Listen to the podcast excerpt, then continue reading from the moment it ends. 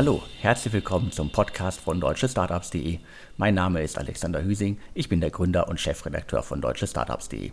Heute spreche ich wieder mit Sven Schmidt, Seriengründer, Internetinvestor, OMR-Podcast-Legende und derzeit in Essen im Ruhrgebiet mit Maschinensucher unterwegs.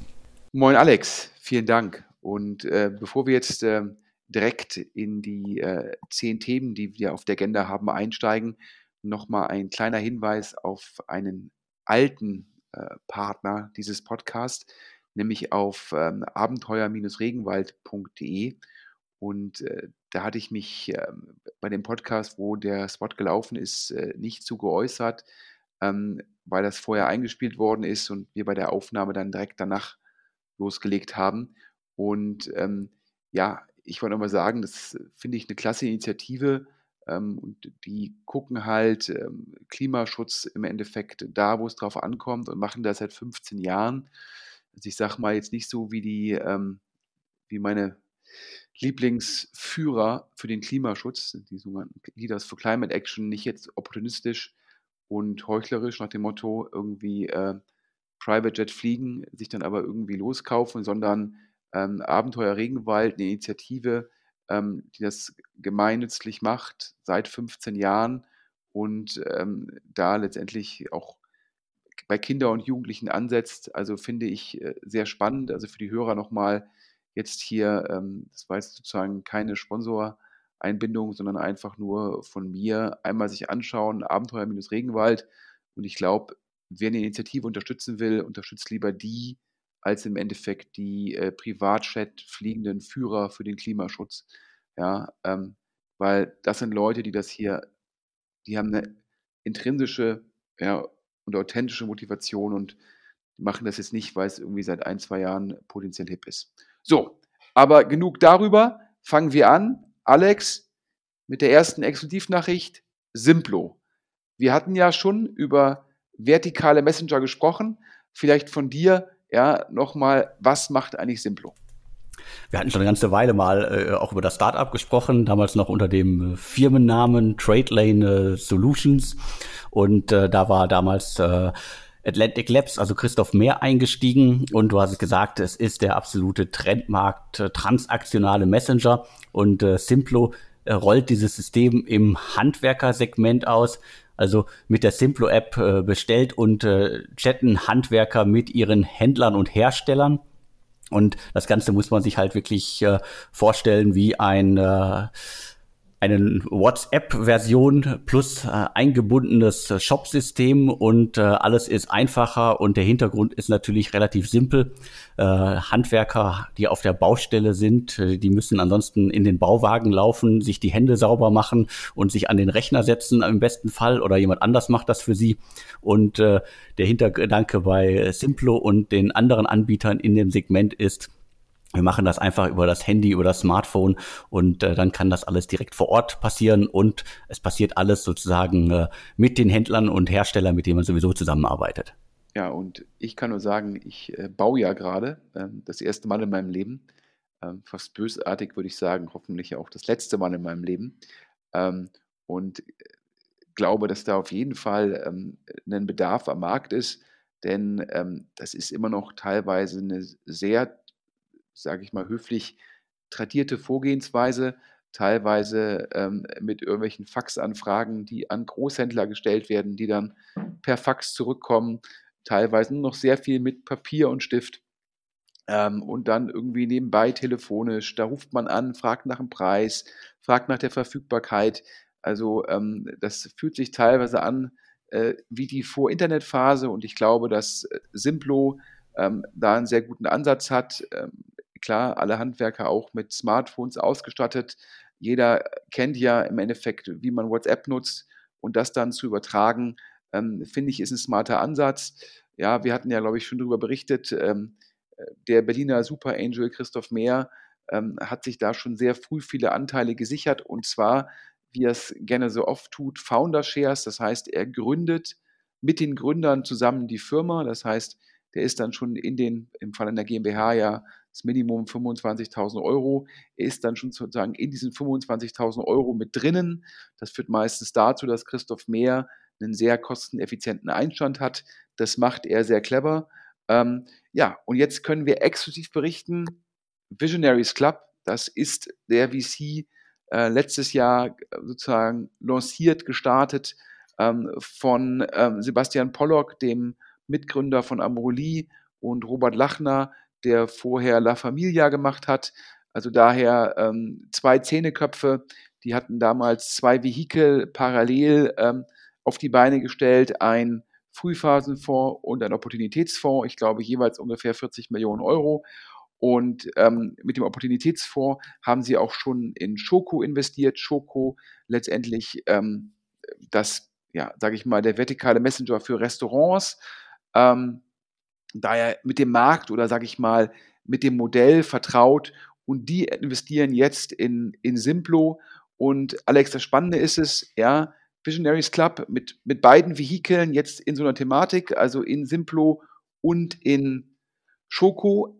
Und bei Christoph Mehr, auch der glaubt an dieses Modell und hat ja nicht nur in eine Firma investiert. Nein, er kommt jetzt auch schon auf drei. Also du hast Schoko schon genannt, da ist äh, Christoph Mehr mit Atlantic Labs ja auch schon früh dabei gewesen und ganz frisch, das haben wir in der letzten Woche schon auf deutschestartups.de exklusiv verkündet, ähm, ist jetzt auch der Einstieg mit dem anderen Vehikel von Christoph Mehr, das ist Atlantic Food Labs, wo ja unter anderem auch ähm, äh, ProSieben oder sowas mit an Bord sind, also ein Inkubator, Investor für Food-Themen. Und mit dem Vehikel hat äh, Christoph Mehr jetzt auch in Magaloop investiert. Nicht nur er alleine, sondern auch äh, Market One Capital und Red Alpine Capital. Die sind da eingestiegen. Die Summe weiß ich leider nicht. Das haben uns die Kollegen von Startup Detektor äh, rübergeschaufelt und äh, vielen Dank für die Infos. Magaloop ist quasi das äh, transaktionale Messenger-System für unabhängige Einzelhändler. Also äh, wir hatten es, glaube ich, schon mehrmals gesagt, äh, überall in Deutschland nennt man das anders. Späti, Bütchen oder Kioskbetreiber können über Magaloop äh, ähnlich wie bei Simplo Sachen bestellen und dementsprechend, äh, also Visionaries Club jetzt schon bei zwei Unternehmen an Bord und äh, Atlantic Labs beziehungsweise Atlantic Food Labs jetzt schon bei drei Startups in dem Segment an Bord. Ja, ich glaube auch ähm, das, der vertikale Messenger für, ähm, für Bütchen ähm, hat auch einen bekannten Gründer, nämlich äh, einen der Mitgründer von Davanda. Ähm, also dementsprechend, ähm, das Thema wird auch, glaube ich, als sehr spannend erachtet von, ich sag mal, äh, Serial Entrepreneurs. Und äh, wie gesagt, die VCs, die da drin sind, investieren auch nochmal in ähnliche sozusagen Modelle dann in Verwandten oder in anderen Märkten. Und äh, das zeigt dir halt, dass in dem Segment Rückenwind ist. Ich glaube, war natürlich jetzt für insbesondere Schoko ähm, natürlich negativ tangiert durch Corona. Wir haben ja darüber gesprochen, dass viele Firmen letztendlich positiv sozusagen im Digitalbereich ähm, äh, von Corona äh, tangiert sind, weil es halt Rückenwind gibt für Digitalisierung, Beschleunigung der Offline- zu Online-Transition, ähm, aber im Fall von Schoko natürlich ähm, herausfordernd. Ähm, schade, weil nach Hörensagen äh, hatte man schon irgendwie Reiki hinter sich gelassen ähm, aber jetzt haben die Restaurants ja wieder auf ähm, und so wird wahrscheinlich auch Schoko wieder das GMV entsprechend hochfahren können. Aber ab zum nächsten Thema, heute ja reichlich. Ähm, Candice. Alex, ich glaube, wir hatten auch schon mal über Candice berichtet. In zwei Jahren und 80 Folgen, da habe ich nicht mehr alles, alles so drauf. Ähm, ja, vielleicht von dir ein paar Worte zu dem Segment. Ja, wir sind jetzt wieder im Fintech-Segment. Äh, Candice ist ein äh, Unternehmen, das äh, Buchhaltungsprozesse für kleine und mittelständische Unternehmen automatisiert. Also das ist der Pitch. Und ja, ich meine, wir hatten die ja auch schon mal im Podcast. Ich glaube, es ging damals um den Einstieg von Lightspeed.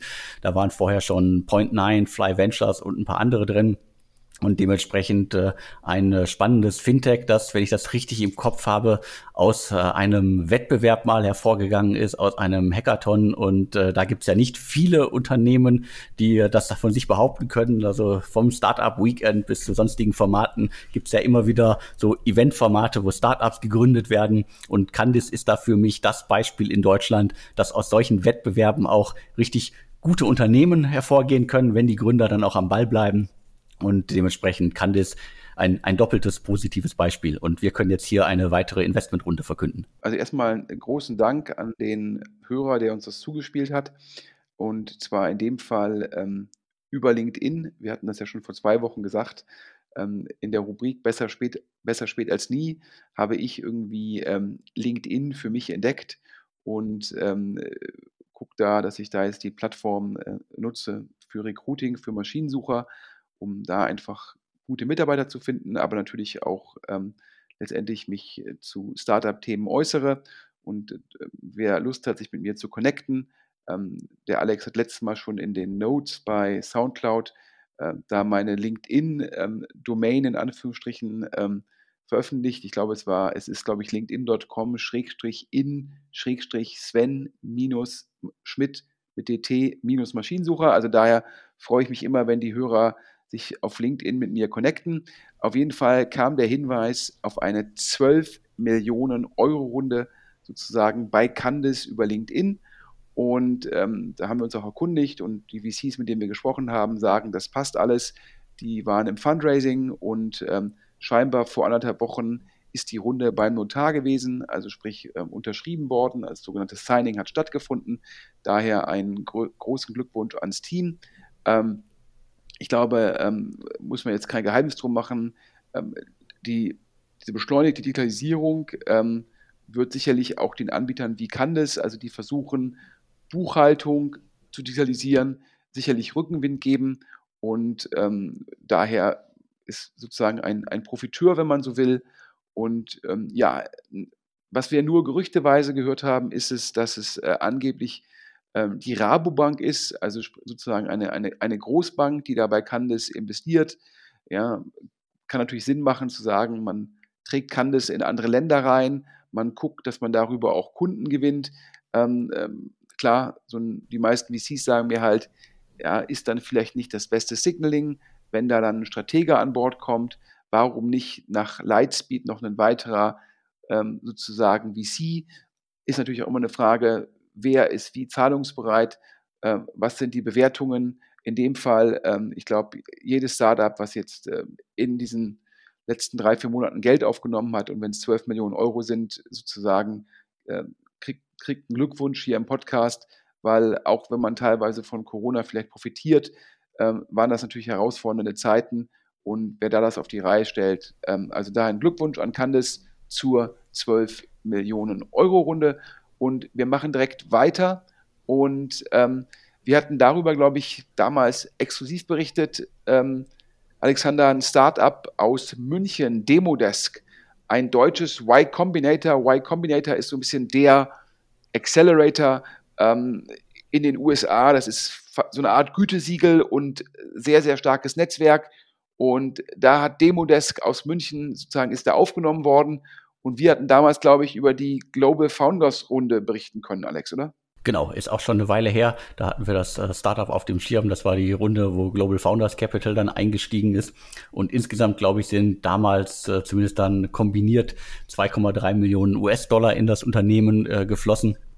Was machen die? Man kann die als, äh, sie selber beschreiben sich als Online-Marketing-Tool for Sales and Success Teams. Das heißt, äh, wir können es jetzt mal runterbrechen auf äh, das Thema Zoom für Vertriebsmitarbeiter, für Salesmenschen. Und ich glaube, das ist in der derzeitigen Situation auch eine sehr gute Idee. Ja, ich glaube, äh, man, muss ja nur den Aktienkurs oder die Börsenbewertung oder die Marktkapitalisierung von Zoom angucken oder von Teamviewer. Und äh, klar, also ich glaube, das, äh, und da ist ja auch die These im Markt, dass auch nach Corona die Reisetätigkeit im Geschäftsbereich nicht wieder vollumfänglich zurückkommt, weil viele Leute jetzt gelernt haben, manche Meetings auch über diese Anbieter abwickeln zu können, dass das kosteneffizienter, zeiteffizienter ist und natürlich auch besser für die Umwelt. Also daher ähm, ist die These, dass der Rückenwind in dem Segment auch nachhaltig ist und da ist halt Demo das, glaube ich, äh, prima aufgestellt. Ich glaube, da geht es primär um die Möglichkeit, äh, sage ich mal, Sales meets Zoom und das Ganze, damit halt der potenzielle sozusagen Partner, Käufer äh, nichts installieren muss, ist das Ganze halt im Browser, also sprich keine Installation notwendig. Und äh, da ist auf jeden Fall Rückenwind auf dem Thema. Und da können wir jetzt exklusiv verkunden, sozusagen die dritte Exklusivmitteilung, also bei Simplo Visionaries Club bei Candes 12 Millionen Euro wahrscheinlich von der Rabobank und bei Demodesk investiert ähm, Target Global ähm, auch äh, sozusagen, glaube ich, jetzt sitzt auch in Berlin, aber ich glaube eigentlich ein, ein osteuropäischer Investor, aber in Deutschland unglaublich ähm, präsent und ähm, das hört sich auch nach einem größeren Ticket an. Denke mal schon. Also kann ich mir auf jeden Fall vorstellen, Target Global investiert ja immer mal wieder auch größere Runden. Dementsprechend ist das dann der nächste große Schritt für Demodesk und äh, die können, glaube ich, jetzt dann mal wieder richtig Gas geben. Und jetzt kommen wir, ich, ähm, ja, wir hatten die Meldung vor zwei Wochen jetzt äh, nicht so gebracht. Wir bringen sie jetzt heute mit zwei Wochen Verspätung, denn es kommt zu einer Art Dominostein-Effekt in der VC-Branche oder auch ähm, das Stühlerücken. Ähm, ich glaube, Sherry Ventures äh, hat vor zwei Wochen bekannt gegeben, dass ich hoffe, ich spreche das richtig aus, Sophia Benz von Atomico zu Sherry wechselt und dort Partnerin wird. Ähm, Sophia Benz hat bei Atomico im Endeffekt den Bereich ähm, ja, Pre-Seed, ähm, insbesondere in den skandinavischen Märkten, Dänemark, Schweden, Norwegen, Finnland betreut. Und ähm, ich glaube, ähm, sicherlich eine tolle Ergänzung ähm, für Sherry und Sherry als Frühphaseninvestor der viel im Consumer-Bereich macht, sicherlich auch ein ähm, sehr guter Fit. Und äh, dann war mir natürlich die Frage immer sozusagen, wer folgt Sophia Benz bei Atomico? Und äh, da denkt man zuerst, naja, da kommt dann irgendwie entweder jemand, der da in Skandinavien vielleicht auch ja, herkommt oder der in London ist. Aber nein, Atomico hat Andreas Helbig von äh, Project A Ventures hier im, Heine, im Podcast immer gerne als Heinemann und Associates betitelt, abgeworben. Und äh, Andreas Helbig war für, äh, für Heinemann und Associates, ähm, glaube ich, in Schweden aktiv. Und der wechselt jetzt sozusagen von, ähm, von Project A zu Atomico und wird dort das gleiche weitermachen. Also ähm, letztendlich ähm, schon spannend, dass da sozusagen ein Deutscher sowohl von Project A wie von Atomico mit als der Beste angesehen wird, ähm, in Skandinavien die Frühphasen-Investments zu machen. Auf jeden Fall eine spannende Personalie. Ich glaube, äh, Andreas war fünf Jahre bei Project A, das heißt, gehörte auch schon äh, zum absoluten äh, Kernteam. Und du hast es angesprochen, es gab in den letzten Wochen ein wenig Stühlerücken, ein wenig Dominoeffekt in der VC-Branche. Also äh, hatten wir ja auch schon drüber gesprochen. Hier Robert Meyer ist äh, zu Holzbringen Ventures gegangen und äh, Jonathan Teklu ist äh, zu Creandum gegangen. Das war sozusagen das frische Blut und äh, dementsprechend äh, jetzt äh, Sophia Benz hm, geht zu Sherry, was erstmal von mir nochmal ganz viel Applaus erntet, weil äh, in der VC-Branche in Deutschland, in Berlin. Da sind einfach viel zu viele Kerle, viel zu viele Männer unterwegs und äh, finde ich eine großartige äh, Personalie für Sherry, für das Ökosystem.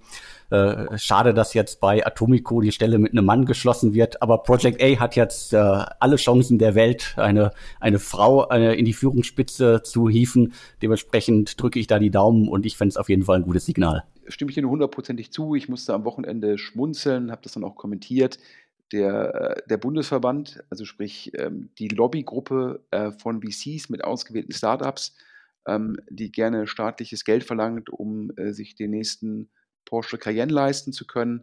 Ähm, die haben im Handelsblatt gesagt, es brauche mehr Vielfalt und Offenheit und weniger Diskriminierung in Deutschland. Und da musste ich schon schmunzeln. Da sitzt jemand im Glashaus ja, und nimmt die Ziegeln in XXL-Version und wirft sie um sich. In dem Falle wieder Herr Miele, ähm, der ja auch, glaube ich, sich gerne als sozusagen früher die Schlägertruppe von Oli Samba bezeichnet hat. Daher passt das natürlich auch. Ähm, also ich finde das schon immer ganz krass, wenn sozusagen ein Erbe, ähm, der äh, sein äh, ganzes Leben lang sozusagen davon profitiert hat, dass sein Urgroßvater äh, die Firma Miele gegründet hat, ähm, wenn der auf einmal für Offenheit und Vielfalt sozusagen eintritt und in seiner eigenen Firma, nämlich E-Ventures, irgendwie nur äh, letztendlich äh, deutsche weiße Männer irgendwie äh, Partner sind und glaube ich auch alle Investment Professionals sind irgendwie Männer und ähm, er einem Verband vorsteht, wo glaube ich alle Mitarbeiter, ich musste mich da korrigieren lassen, bis auf einen glaube ich unter 40 sind. Denn Offenheit und Vielfalt heißt halt auch nicht gegen das Alter zu diskriminieren. Ähm, und wenn man sich bedenkt, die ganzen VCs, die da am Start sind, ähm, die auch da im Verband aktiv sind, Holzbrink Ventures, eine tolle Firma, aber von fünf, von 16 Investment Professionals sind 15 Männer und die einzige Frau ist auch keine Partnerin. Und das kann man beliebig so fortsetzen. Also ich finde es irgendwie, ähm, bevor man Offenheit und Vielfalt im Endeffekt fordert und selbst ein Verband ist, ja, ähm, wo auch nur in Anführungsstrichen Berliner Gründer, die zu 99 Prozent VC finanziert sind, wenn das Offenheit und Vielfalt darstellt, ja, da musste ich irgendwie mal sagen, also mehr Heucheln und mehr Opportunismus geht nicht. Und es hat mich wieder bestätigt, ja, der Herr Miele und sein Verband leben halt irgendwie in einer Blase und das Ziel der Blase ist es, möglichst viele Staatsgelder ja für sich selbst und für die Portfoliofirmen einzusacken. Jetzt habe ich mich genug aufgeregt. Jetzt kommen wir zum Erfolgsfall, nämlich einer Bootstrapped-Firma. Alex, dahinter sozusagen eine Agenturausgründung. Ich glaube, das ist sozusagen einer der Hidden Champions in Deutschland, Nine Elements in Bochum. Du kennst ihn auch, Sebastian Deutsch. Auf jeden Fall, definitiv. Also großartige Geschichte. Die Geschichte habe ich auch äh, im äh, Emscher Einhörner Buch niedergeschrieben, weil es äh, faszinierend ist, äh, was äh, Sebastian Deutsch äh, und äh, seine Mitstreiter da in den vergangenen Jahren aufgebaut haben. Also von äh, vom quasi, ich glaube, was war es, WG-Zimmer, Studentenzimmer zu einem äh, tollen Unternehmen, das äh, seinen Mitarbeitern äh, sehr viel bietet und sehr viel Freiheiten bietet und immer auch Projekte gemacht hat. Also die haben äh, nicht nur für für, für andere quasi äh, Websites gebaut. Darunter ja auch ein paar bekannte große Namen wie Employer. Da haben sie ja auch ähm, vom Exit äh, profitiert. Und äh, dementsprechend, worauf will ich hinaus? Die haben als Agentur, als kleines Unternehmen auch immer eigene Sachen vorangetrieben. Davon sind wahrscheinlich und äh, so weiter sehr, sehr viele äh, wieder verschwunden. Aber es gibt ein Projekt und ich glaube, darauf willst du hinaus. Äh, das hieß, glaube ich, früher mal Imagely beziehungsweise Foto-Editor sdk.com und dementsprechend, das ist ein Projekt, das ist richtig groß geworden und richtig erwachsen geworden und dementsprechend auf jeden Fall mal eine Erwähnung wert. Ja, ähm, ich, mir war das gar nicht bekannt und da sitzt man in Essen und Bochum ist ja letztendlich ein, ein Katzensprung und wir rekrutieren auch viel von der Ruhr-Universität Bochum, also die, die RUP. Ähm, und ähm, und dann hatte mir sozusagen ähm, ein gemeinsamer Freund gesagt, hier Nine Elements nicht nur als Agentur sehr, sehr erfolgreich und extrem gut, sondern die haben da jetzt eine Ausgründung gemacht. Ähm, und ja, die bieten halt im Endeffekt für alle Webseiten, die mit Fotos arbeiten, bieten die halt sozusagen entweder als Software as a Service oder auch im Endeffekt dann als SDK die Möglichkeit an, die Fotos zu bearbeiten. Und da haben die wohl scheinbar im Deep Tech-Bereich ähm, richtig, richtig Vorsprung herausgearbeitet. Und die machen jetzt äh, 3 Millionen Euro ähm, ARA, also Annual Recurring Revenues, auf Basis der Nutzung ähm, der Bestandskunden und, äh, und wachsen stark. Und das alles ja, komplett profitabel, also alles in Anführungsstrichen bootstrapped oder aus eigenem Cashflow. Und ist natürlich ein strategisches Thema, da ja ähm, äh, Fotos ja, nehmen immer weiter zu, werden noch relevanter ähm, und äh, dementsprechend einfach ein, ähm, ein spannendes Thema und ein Hidden Champion. Und äh, dann habe ich mich auch umge umgehört bei Investoren und die sagten mir, ja, sie hätten auch schon versucht, da potenziell zu investieren, aber bisher äh, gäbe es da irgendwie keine Investoren. Und ja, da wir ja auch, glaube ich, immer Raum schaffen sollten für Firmen, ähm, die jetzt nicht so wie Sie getrieben sind, fand ich, und Deep Tech ja auch irgendwie, glaube ich, wichtig ist für die Zukunft des Standortes Deutschland. Also fand ich eine mega Erfolgsgeschichte, weil es meistens sehr schwer ist, aus so einem Agenturgeschäft parallel was rauszugründen. Und es ist auch so, dass jetzt die Firma separat ist und sich, glaube ich, die beiden Geschäftsführer von Nine Elements ein bisschen aufgeteilt haben. Der eine macht primär das Agenturgeschäft, der andere ähm, macht da primär äh, Imagely. Und ähm, fand ich einen spannenden Ansatz, auch einen richtigen Ansatz, also daher ganz großen Glückwunsch nach Bochum.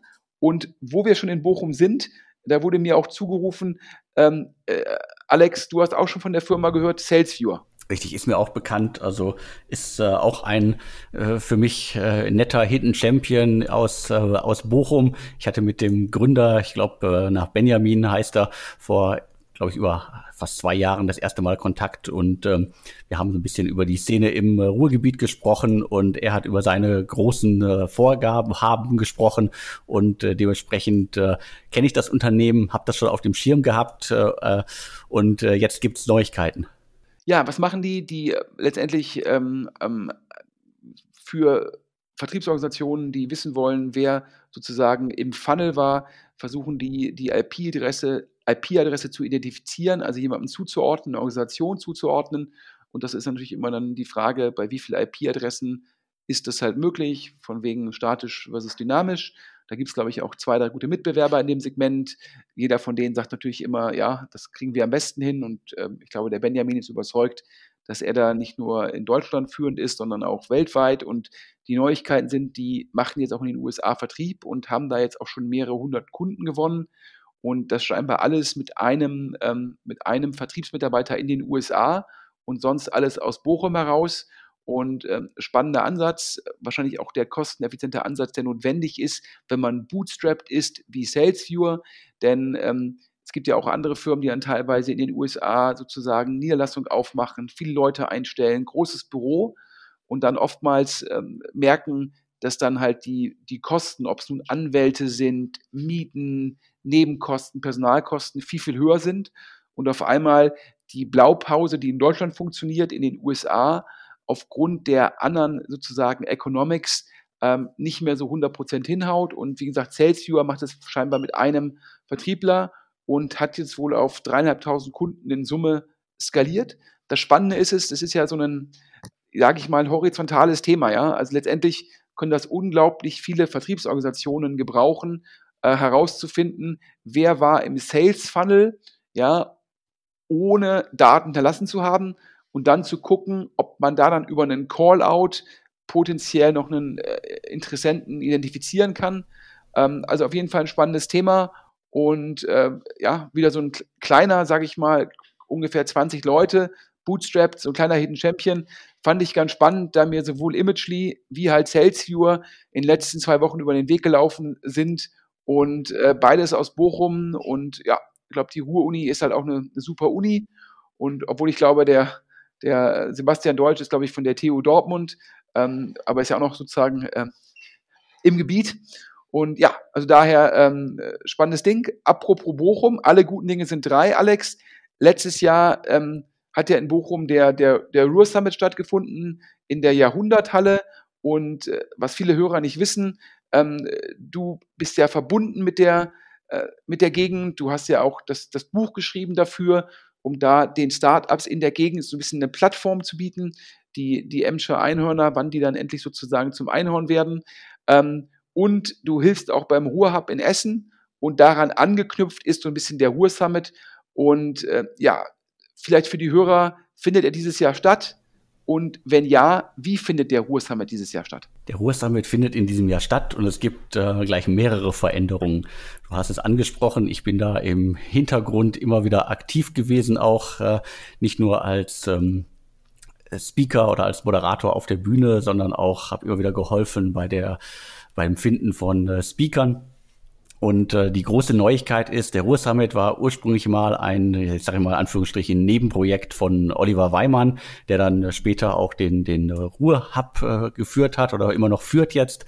Und die erste Neuigkeit ist, der Ruhr Summit wandert jetzt unter das Dach des äh, Ruhr Hubs und ist damit ein offizielles Event äh, des Ruhr Hubs.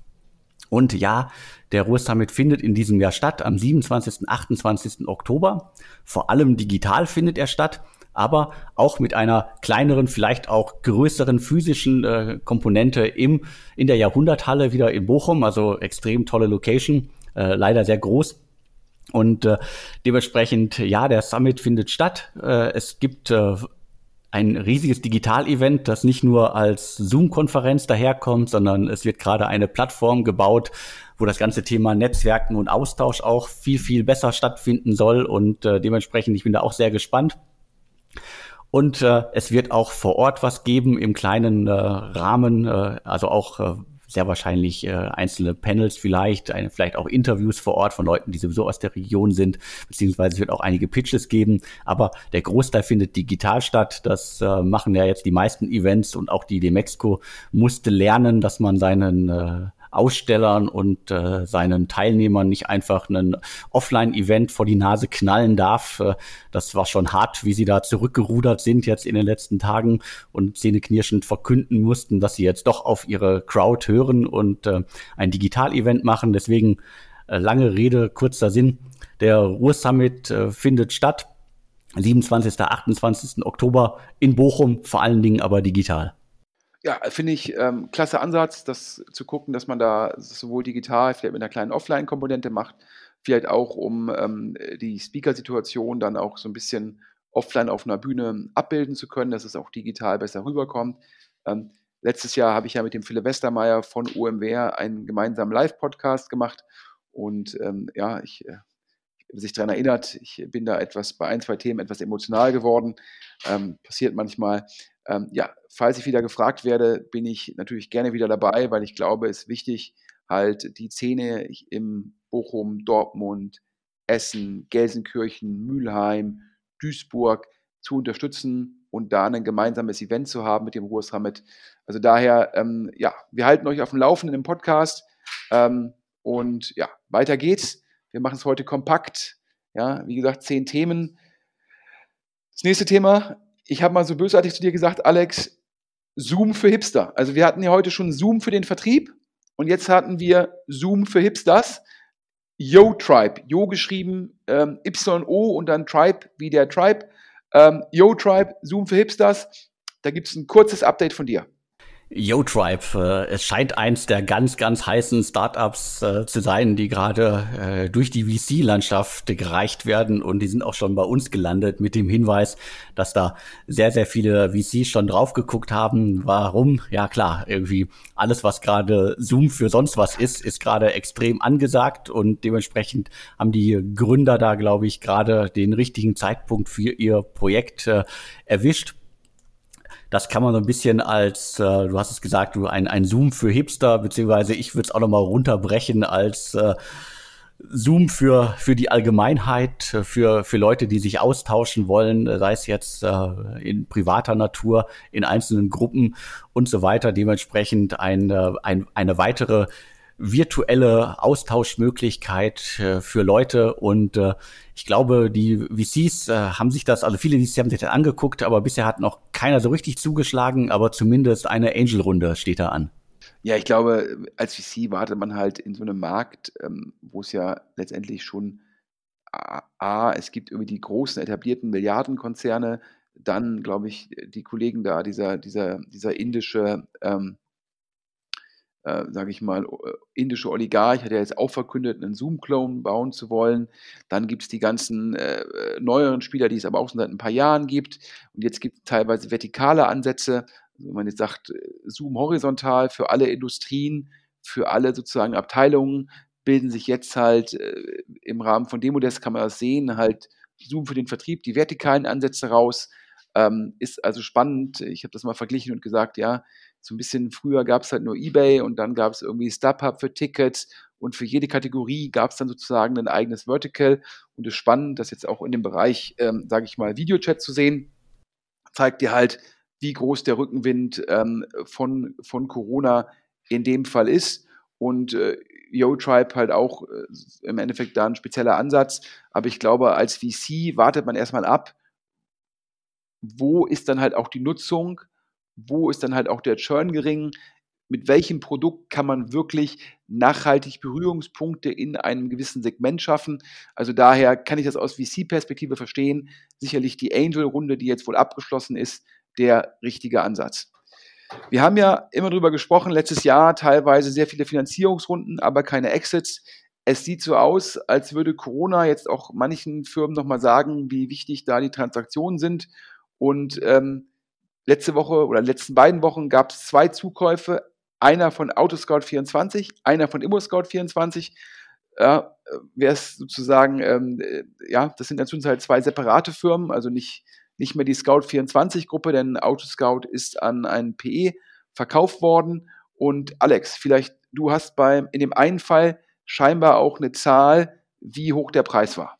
Richtig, also das hatten wir auf Deutsche Startup schon äh, geschrieben. Du hast es gesagt, Immobilien Scout äh, übernimmt Immoverkauf 24. Das ist eines der vielen Hamburger Maklerunternehmen, die sind 2011 gegründet worden. Gründer ist äh, Nils Jakobsen.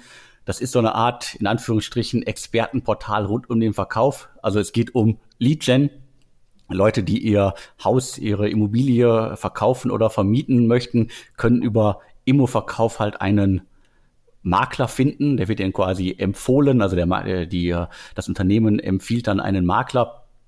Und äh, das scheint sehr gut zu laufen.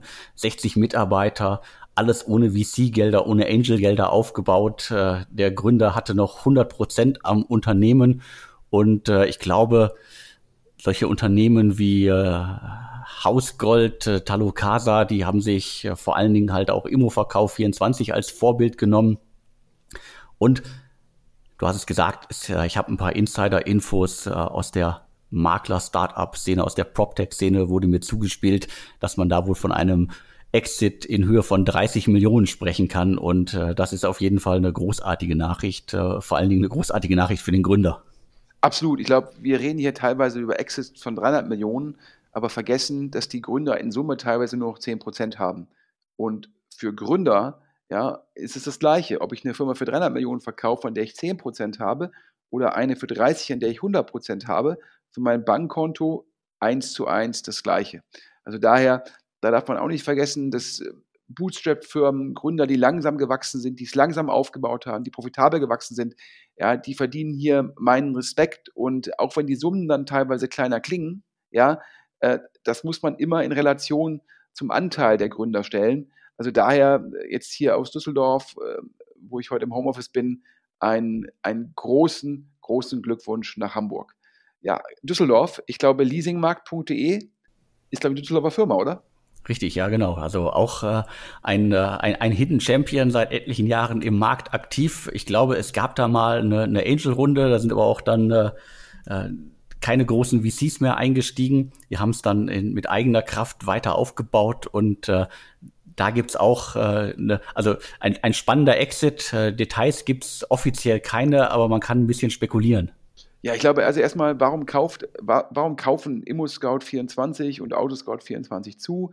Ich glaube, ähm, weil die sagen, die Gesamtmärkte in allen Facetten, Immobilienmarkt und Automarkt, digitalisieren sich immer noch mehr. Und äh, aktuell im Immobilienmarkt ist natürlich sozusagen der, das Angebot ähm, so ein bisschen der Engpass, ähm, sowohl für Käufer wie aber auch für Makler, die ja nur verdienen, wenn sie was im Angebot haben. Und da hilft halt Immo, Immo, Immo-Verkauf 24. Das heißt, es ist ein Service, den Immo-Scout seinen Maklern, die auf der Plattform anbieten, ähm, sozusagen ähm, ja, ähm, verkaufen kann. Also eine sinnvolle Verlängerung der Wertschöpfungskette zu sagen, ähm, wir müssen gucken, dass wir unseren Anbietern auch helfen, sozusagen neues Angebot zu generieren. Und wenn das Angebot dann auch auf der, auf der Immo-Scout-Plattform ist, umso besser. Also es macht dann doppelt Sinn. Und ähm, bei Autoscout24 ähm, letztendlich handelt ja jeder in dem Segment mit Leads, ja. Also der, der Autohändler stellt bei Autoscout24 halt die Autos ein, um dann halt im Endeffekt ein Lead zu bekommen, ähm, also einen Interessenten für ein, für ein Auto und teilweise versucht Autoscout das Ganze auch schon online abzuwickeln. Aber ähm, Leasingmarkt hat halt Angebote für Leasingfahrzeuge, die besonders gut sind auf der Plattform und ähm, zu sagen, wir helfen jetzt auch in der Kombination auf Autoscout24, dadurch gewinnt Leasingmarkt sozusagen mehr Visibilität, ja, kann dadurch mehr Leads generieren, kann dadurch natürlich auch die Anbieter von diesen Leasingprodukten besser monetarisieren, weil es mehr Leads gibt. Also auch da entsteht durch das Zusammengehen Wert. Und äh, ja, ich glaube, im Markt äh, sozusagen heißt es so, boah, wahrscheinlich so 30 bis 50 ich persönlich habe in Bundesanzeiger geguckt. Natürlich war auch der Automarkt durch Corona jetzt ähm, teilweise ähm, schon negativ tangiert. Also wenn ich mir so, wenn ich mir so angucke, hätte ich jetzt so gesagt, und ich habe da keine Insights, ich hätte jetzt sowas gedacht wie 20 fix und dann Earnout, das heißt abhängig vom weiteren Erfolg, der dann auch davon abhängt, wie gut können dann beide Plattformen zusammenarbeiten. Das wäre jetzt mein Tipp gewesen, also vielleicht 20 plus 10 bis 15 Earnout. Also daher beide Verkäufe wahrscheinlich so in dem gleichen, in der gleichen Dimension. Glaube ich, sehr intelligente Zukäufe von ImmoScout und von Autoscout und äh, sehr passend. Und für die Gründerteams, wenn man da nicht viel externes Geld hat, wenn man vor sich keine Liquid hat, wenn man noch sehr viele Anteile hat, sind solche Exits natürlich auch sehr profitabel. Alex, zum letzten Thema. Cavalry Ventures, ähm, einer der Frühphasenfonds in Berlin, mit Ex-Gründern als Team, extrem gut vernetzt. Ich glaube, der erste Fonds waren 40 Millionen Euro und wir können jetzt Glückwunsch sagen, ist, glaube ich, letzte oder vorletzte Woche bekannt geworden, zum neuen Fonds, oder? Genau, also der neue Fonds steht. Ich glaube, wir hatten äh, schon vor einer ganzen Weile mal verkündet, dass äh, sie einen neuen zweiten Fonds auflegen wollten. Und äh, es sollten, glaube ich, damals im Podcast hatten wir davon gesprochen, dass sie äh, 75 Millionen äh, anstreben. Und sie haben es jetzt geschafft, dass es 80 Millionen sind und dementsprechend äh, ja gro großartige Nachricht, äh, dass man sowas halt auch in schwierigen Zeiten noch äh, geschlossen kriegt, wobei man, wobei man wahrscheinlich sagen muss, dass der Großteil halt vorher schon eingesammelt war und äh, jetzt halt verkündet wird. Das heißt, äh, VCs kriegen ihre, ihre Fonds noch zu, können noch äh, gute neue Fonds auflegen und äh, die, die Szene leidet damit erstmal nicht unter Kapitalmangel. Es ist Geld da. Ja, also gute VCs und Capital Ventures, super Netzwerk, ähm, gehen da, andere VCs beschweren sich immer, dass die sehr, sehr sozusagen sich auf ihre Gewinner fokussieren und äh, da das sehr gut durchrechnen. Ähm, ja, klar, kann man natürlich sagen, ja, ist natürlich irgendwie dann irgendwann potenziell ein Signaling-Problem, wenn man immer nur sein Prorata nutzt bei den guten Firmen, dann wissen Außenstehende immer, was sind die Hits im Portfolio von Caroli Ventures, aber ich sage, das ist nur konsequent, um den Return für die Limited Partner, die Investoren zu optimieren. Und wie gesagt, ein Team, was extrem gut vernetzt ist ähm, und ein sehr gutes äh, ersten Fonds hat, wo man die Gewinner sehen kann. Die sind ja übrigens ja auch in Reiki investiert. Das ist, um jetzt den Kreis zu schließen. Wir hatten ja schon anfangs über Simplo gesprochen und dann über Schoko und Reiki ist das Vorbild für Schoko.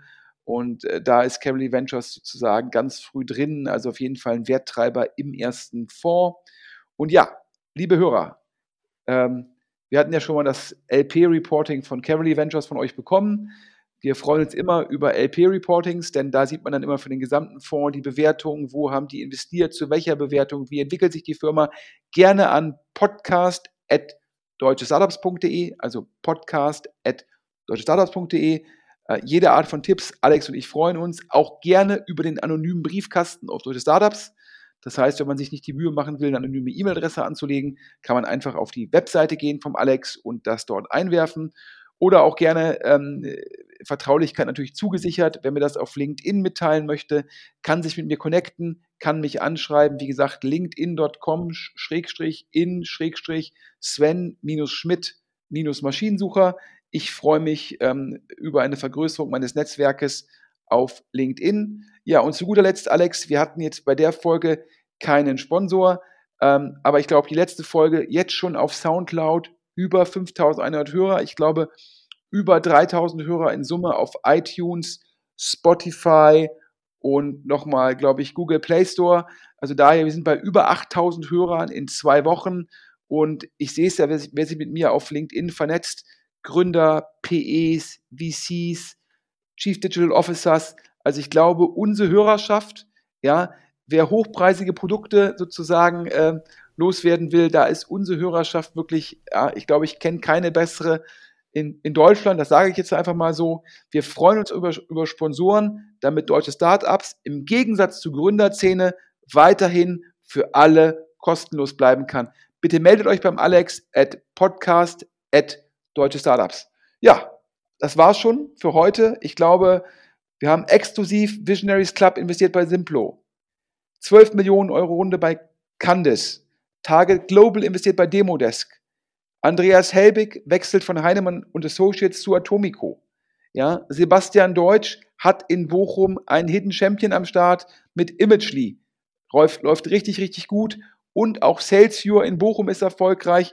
Der Ruhr Summit findet statt, wird größer, Teil des Ruhr-Hubs und besser, sowohl offline wie online. LeanX ja, 80 Millionen Euro Runde hatten wir, glaube ich, gar nicht drüber gesprochen. 80 Millionen Euro Runde.